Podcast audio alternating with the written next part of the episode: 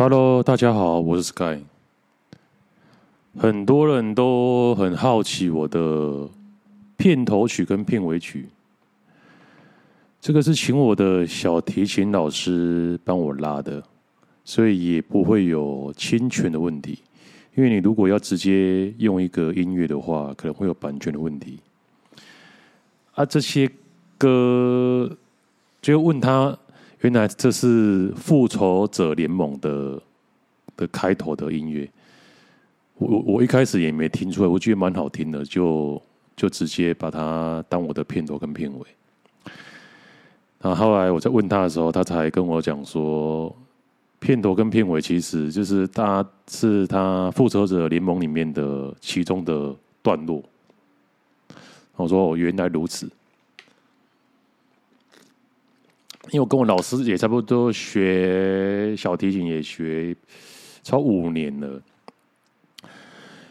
嗯，就是当初想说学个乐器，故事怎么会想学小提琴呢？就是当时候我在台中工作的时候，那时候我在台中国税局工作，然后我旁边住了一个大哥，因为在国税局的去工作很多，所以我们假日都会去加班。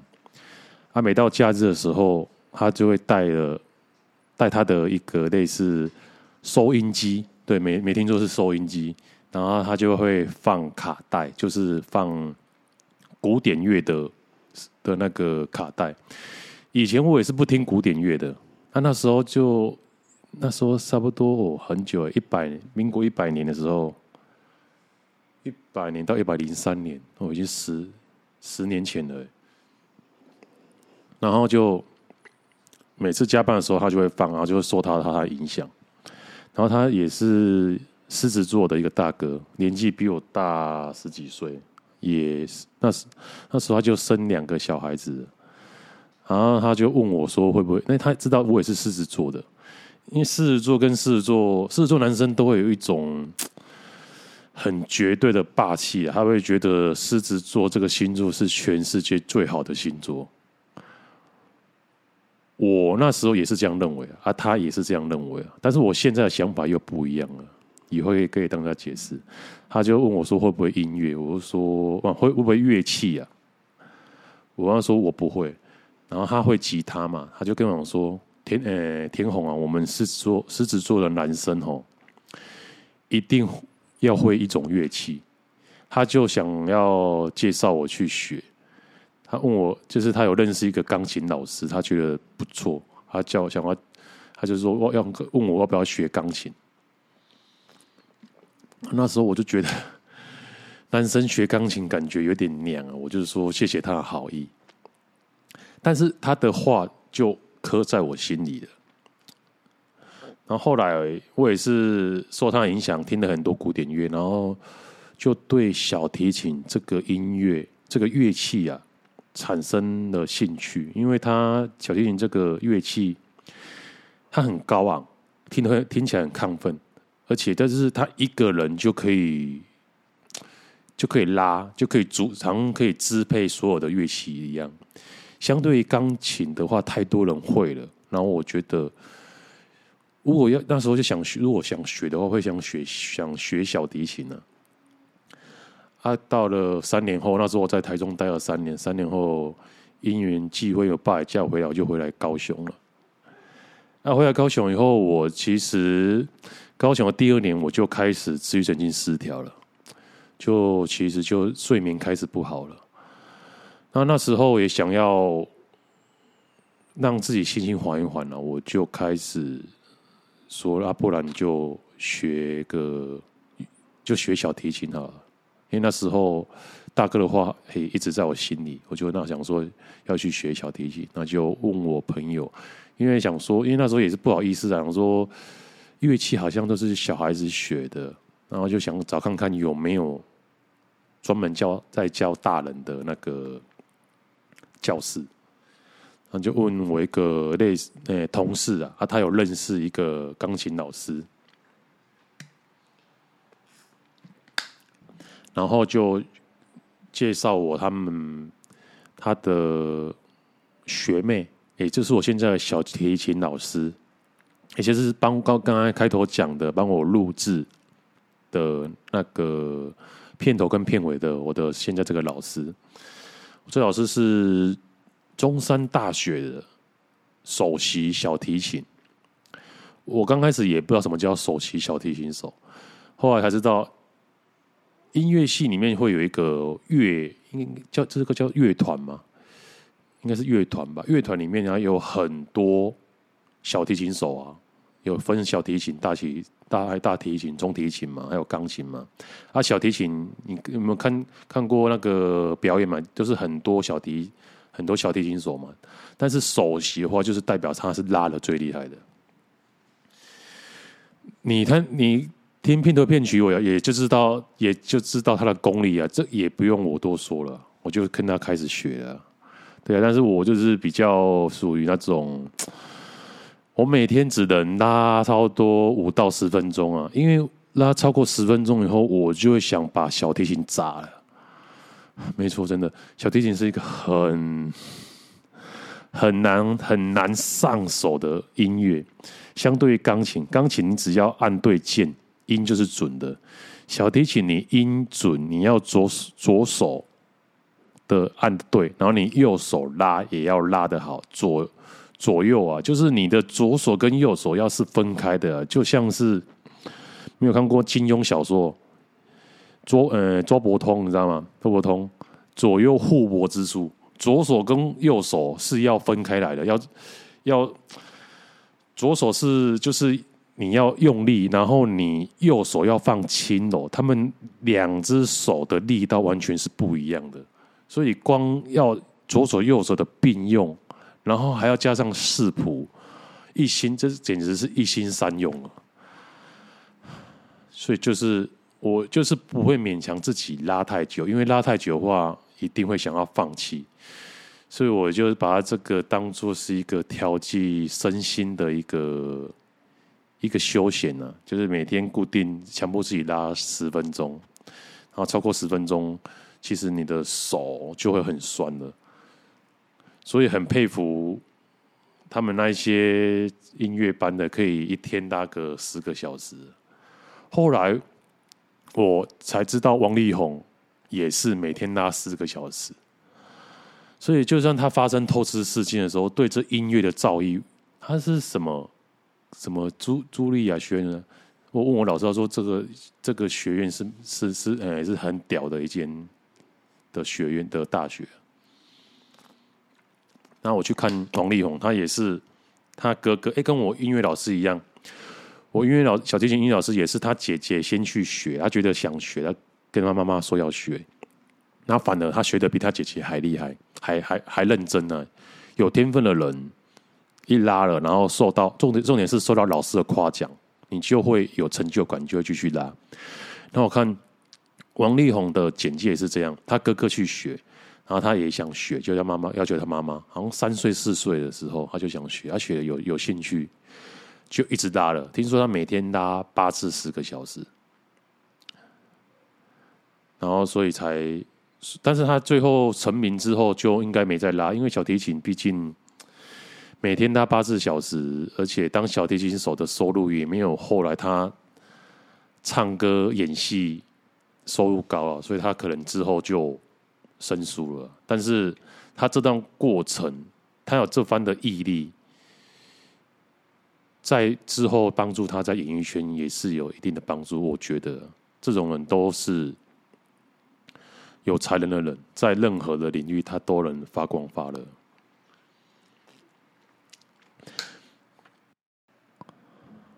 哦，哎，话题哦，聊完了啊，话题很扯远，已经聊完片头片尾的。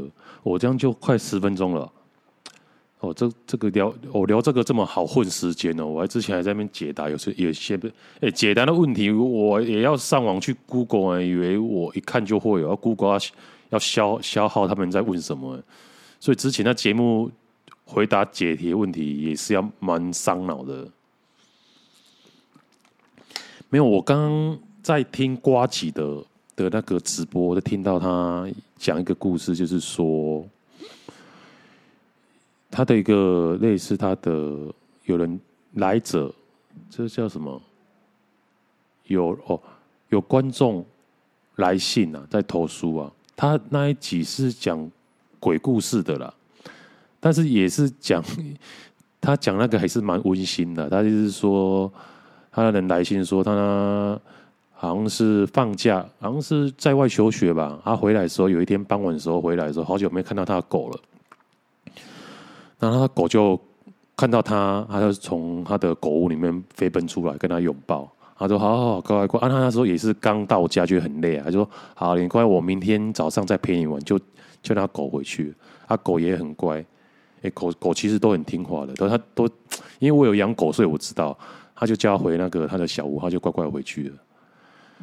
然后最后隔天早上起来在吃早餐的时候，他妈就跟他说：“你知道我们家的狗，哎，两哎两天前已经去世了。”他觉得不可思议，因为他昨天傍晚回去还看到他，然后他妈妈说，因为他家的狗好像也知道他自己快要身体不行了，然后在死亡前的一两天就就让他自己身体很虚弱，还是一直陪着他爸妈要出去，然后一直靠近他们，然后最后突然有一天狗不见了，啊，他们他爸他妈就很担心，就到处找，他家好像住乡下吧。他最后是在什么后山之后看，看到他狗，发现他的狗死在那边的。其其其实我听到有听到这边的时候，就回想到有一篇文章是说，狗其实都都都自己都知道什自己的寿命到什么时候了，然后他自己真正死掉的时候，他就会自己独自一个人去一个地方安静的死亡，因为他不想他的主人。看到他死掉样子而感到悲伤，他宁愿选择自己一个人躲起来。我就听到这样，就觉得原来文章讲的都是真的。然后回回归正题，就是他爸妈讲说他们在后山发现他的狗，他就觉得。就冲出去上后院，因为他们他爸妈就把他埋在他们的后院，他冲出去后院，看到真的有一个隆隆起的的那个小土堆，他就跪在那边痛哭。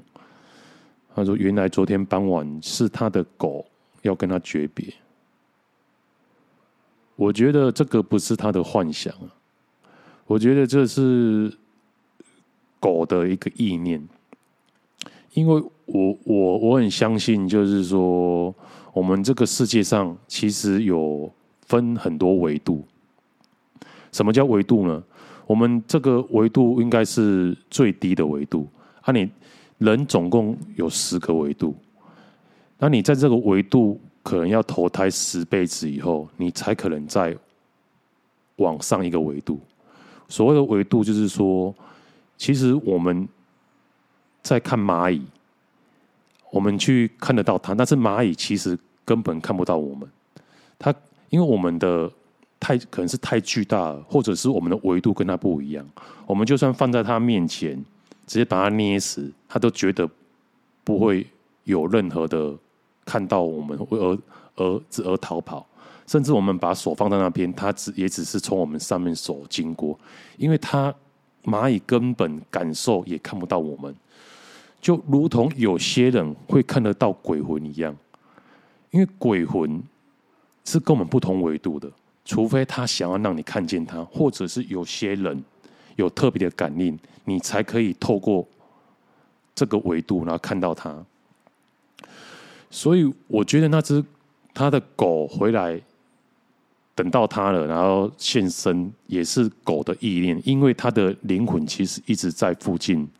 然后看到他真正的他的小主人回来了，他就觉得想要看到他，然后可能触发了另外一个维度，然后显现出，然后想要跟他小主人诀别。因为毕竟狗是一个很有感情的狗，很很有感情的动物啊。然后我也是有养一只狗叫，我的狗叫 Jello，是一只法斗的品种。刚开始也是觉得想养一只，已经想很久了，到底要不要养一只狗？然后放了很多文章陪伴你啊。因为一直小时候有养过狗，但都是我爸养的，我没有真正自己亲手养过。因为小时候养的狗就是养一养，然后最后就变爸妈在养嘛，你根本也没有亲自，也没有亲自的照料过它。啊，所以我现在一个人住，想说要回想到小时候有一只玩狗的情形，所以一直要想要养。啊，最终在两年前，终于去 Google 资讯，然后觉得哎，法斗很可爱。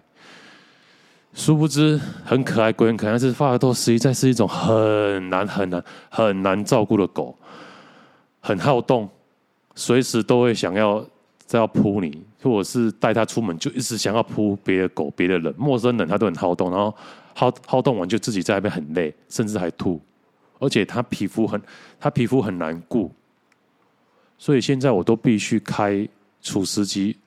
二十四小时要开着，不然它的皮肤都会长痘痘。而且我没有开除湿机，二十四小时开除湿机之前，我不知道台湾的空气这么潮湿啊！应该是说高雄，我不知道台北，台北可能更潮湿。除湿机我是买大台的哦，几公升我也不知道，两三天我就要倒一次水。难怪他的他的皮肤，因为他们发痘其实就是。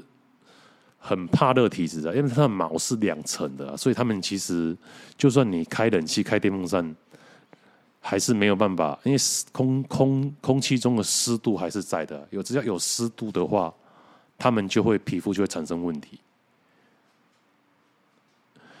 再加上之前有那个他身上有长跳蚤，我去问医生，他说你就是啊，看了很多。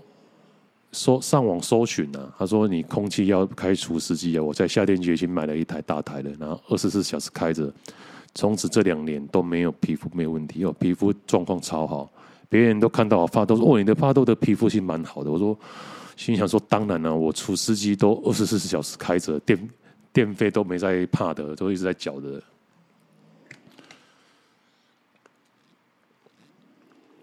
然后每天都会。带他去早晚散步一次啊，早上就带他去去附近，然后跟他一起晒太阳啊。因为狗其实要晒晒太阳，它皮肤状况才会好。我我就在那边陪着，骑在他旁边，我就坐在那边，他晒我也晒，哎，然后晒完以后再带回来，就再用湿抹布把它全身再擦干净。早晚都这样，晚晚上可能比较没有。没有那个太阳，但是早晚各一次，就是为了让他去小便跟大便，因为他现在已经养成在外面才有办法大小便的习惯了，所以会带他，而且他每次出去都很兴奋，要出门了。所以其实我看到他这么兴奋，其实我也很，这怎么讲，很也也觉得很开心呐，而且很疗愈啊。从刚开始哦，半我刚开始养它半年的时候，我曾一度说这个狗实在太难照顾，而且就是在家里全部东西都都咬过一遍了。所以我现在都是有时候都会把它放在笼子里面，不给它放出来，因为它什么都咬。现在它两岁了，也是把我桌脚什么都咬，然后然后一直在那边跑来跑去跑去，要跑到它自己吐出来。啊不懂得节制啊，这种狗就是这样发抖，而且很热情，看到人都会想要跟你亲近。它不，这狗这种法斗不会不会怕生。问问过很多养法斗的主人，都都是这样。就是从半刚刚养半年上说哦，这个不行，我就常开玩笑说哦，如果不行的话，我可能会把我的狗拿去安乐死。那也是开玩笑，但是最后就是觉得养它最大的好处就是每天可以陪它早上去就去遛狗啊。早上遛一次，晚上遛一次，就变成人生一种习惯了。还陪它走，看它很开心，在外面出门就，然后出门就很很雀跃，在一直在那边冲，一直冲，然后看到东西在那边东闻西闻，就觉得很很疗愈。然后看他很开心，我也觉得跟着很很是很开心呢。所以有时候想要出远门，要把它放在那个宠物。宠物之家，我都觉得很不忍心，因为宠物之家，他就他们不可能带他这样早晚各去去散步啊。我散步有时候都要陪他半个小时，也不可，他们也不可能带他去晒太阳啊。就觉得，所所以想说要要把他送回我老家的弥陀啊，但是又觉得如果一个礼拜看不到他的话，会很舍不得。就对啊，就很两难的。养养动物，我一直以为我是个还蛮理性的人，没想到就是养了，真的自己真真实实遇到的时候，才知道自己是有感性的一面。你看他现在又在这边打呼，我不知道有没有听到？嗯，他吃饱在那边睡，而且吃我，因为他有一阵子很瘦啊，因为他就是都吃饲饲料，他们一直吃饲料，听说他们也会腻啊。我想也是啊，如果我是他的话，每天都吃一样的饲料，三餐嘛，两餐呢，他一天吃两餐呢，我这样也很可怜啊，所以我就有买。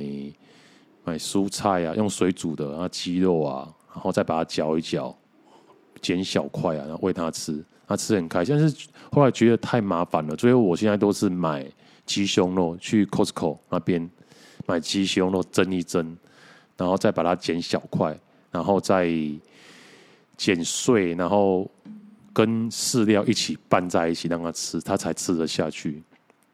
它之前是比较搞刚啊，就是还。完全没饲料，就是成分就只有，哎，鸡肉不是鸡肉就是猪肉，二者一肉一定有，然后地瓜、花椰菜、红萝卜煮完，甚至还买一台果菜果汁机，把它打碎。哎呀，因为太，因为他们吃东西就是用吞的，把它打碎以后，然后就分包分量吃啊。有些就把它冰冻起来，然后可能来他要吃的时候，再把它放到电锅里面，把它蒸熟，热热的，那比较好吃啊。但是这个实在是有点麻烦，所以我现在其实就是直接用鸡胸肉啊，剪小块，剪它一餐的分量，再搅它饲料里面，它这样。饲料也会吃。哎呀，因为拌拌一点肉的话，不是单纯的饲料的话，他们会比较有胃口。而且现在又是夏天，其实蛮热的啊。看他现在长得哦白白胖胖的，我也觉得很有成就感，会驱使我继续去做。其实肉其实也没多贵，因为 Costco 的鸡胸肉其实差六百多块，六百多块有几块？好像八块，一二三四，可能八块还六块，八包啊啊，一包有两块，对啊，折算起来。一对啊，也没多少钱呢、啊，几十块至五十块。如果一餐的话，可能五十块以内啊，一个月也差不多一千多块啊。对啊，好像比有些人的餐费还高了。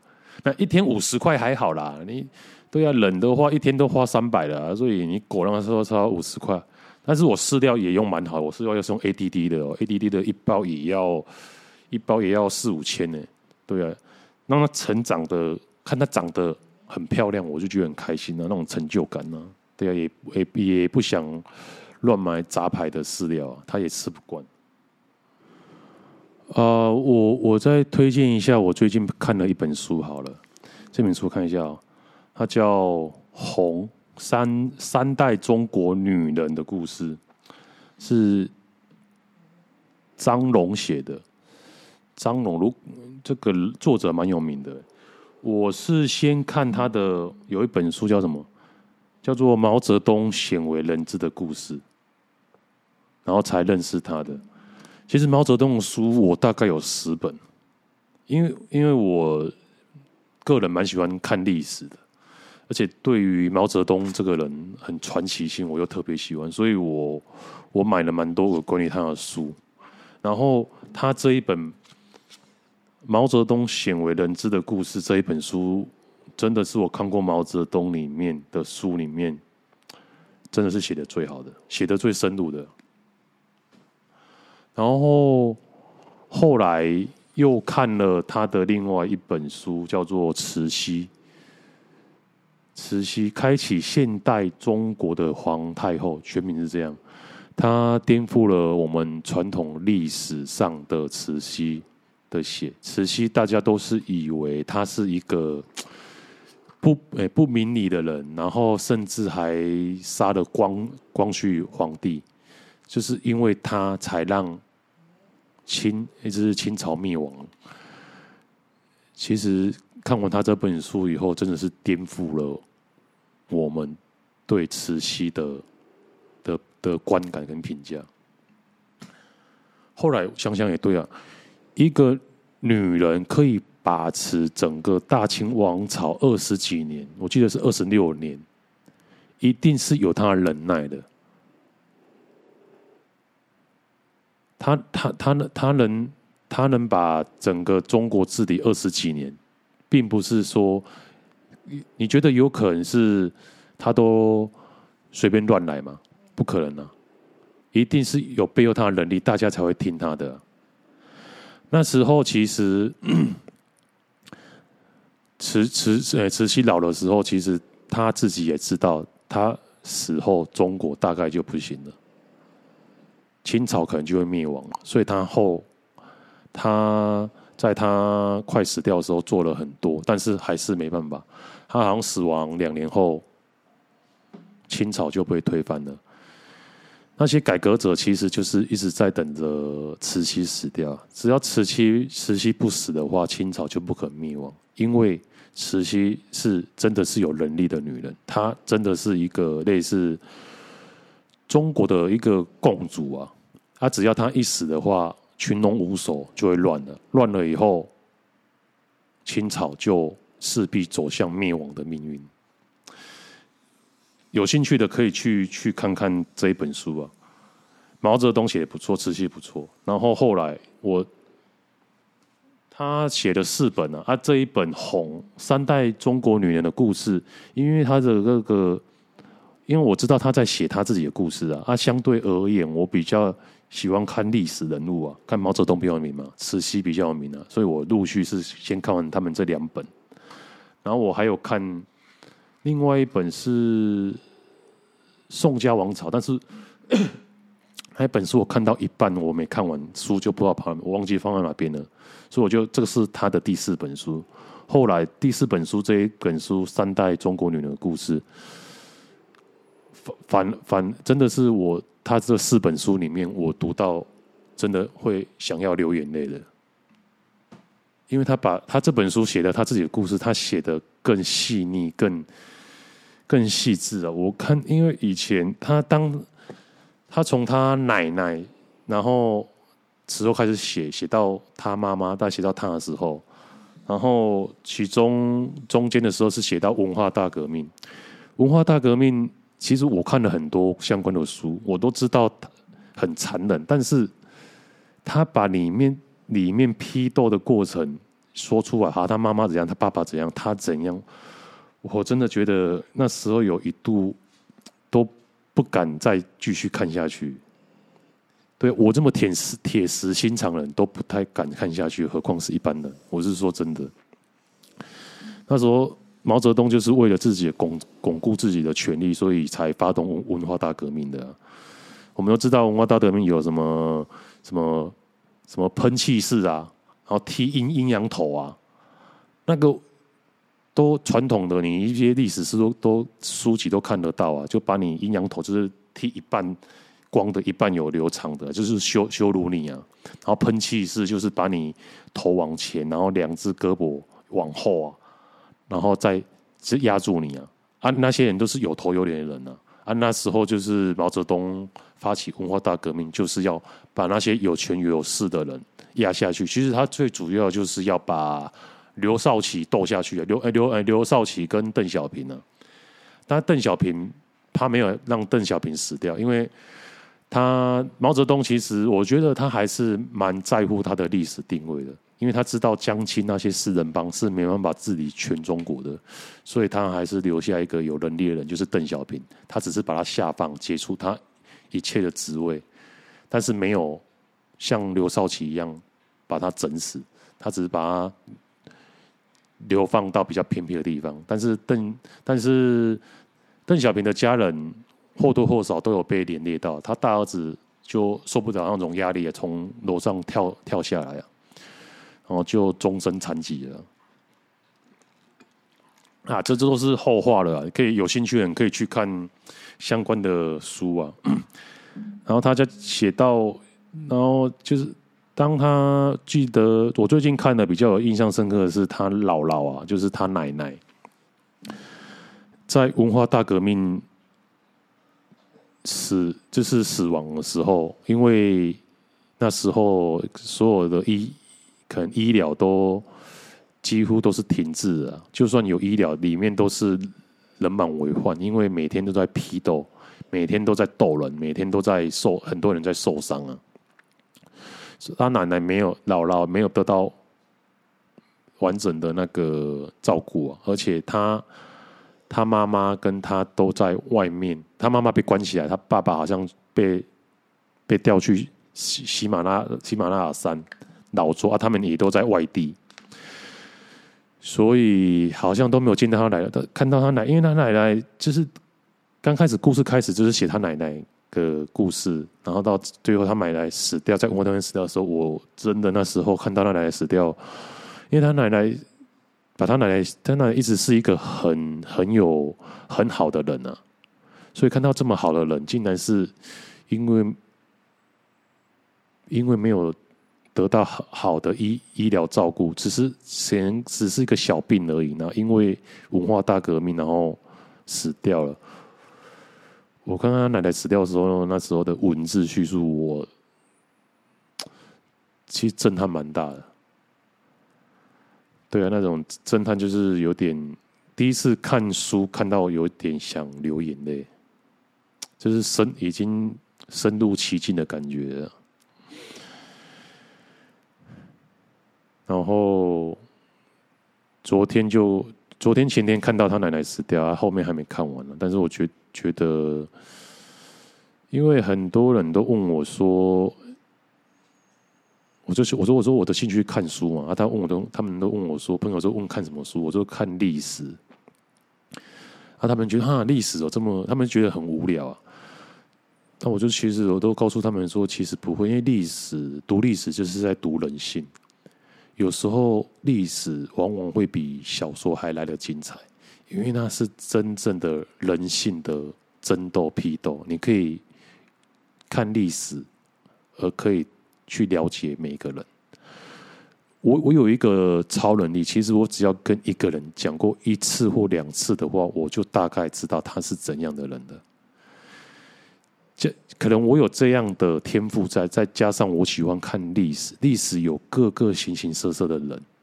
然后你可以看到出来说，他们这样做是为了什么？什么？他们个性是为了什么？而、啊、因为你常常会被他们有一些很良善的人，就是为了帮助人而而牺牲自己都没关系的，你就会很受感动。这个不是小说，小说你会想说哦，它是编的，但是它是真正存在的历史。你看到的时候，你会很激励自己，然后。甚至会有帮助到你在做事情的时候，你想说，嗯，就会觉得人生是光明的，人生就是要这样行善，要学习他们就是这样为善不欲人知，或者是帮助别人，你会让你的人更有动力，而不是每件事情都会斤斤计较。也是有啊，历史上也是有很多这样的人啊，但是你会就是会看透这样的人，或者是会觉得人性就是应都都是这样啊，所以。我在平常生活看到这样汲汲营营的人，其实我我其实我不会感觉他们是怎样，觉得他们很邪恶或者怎样，有时候会觉得说人性本就是如如此，所以会比较有豁然的心。然后看到那些很真的很无私的人，我觉得嗯，真的很很很敬佩啊，对啊，会或多或少的鼓励自己啊，然后变成自己。心灵上的养分。好，今天我们就讲到这边。This is Guy. See you next time.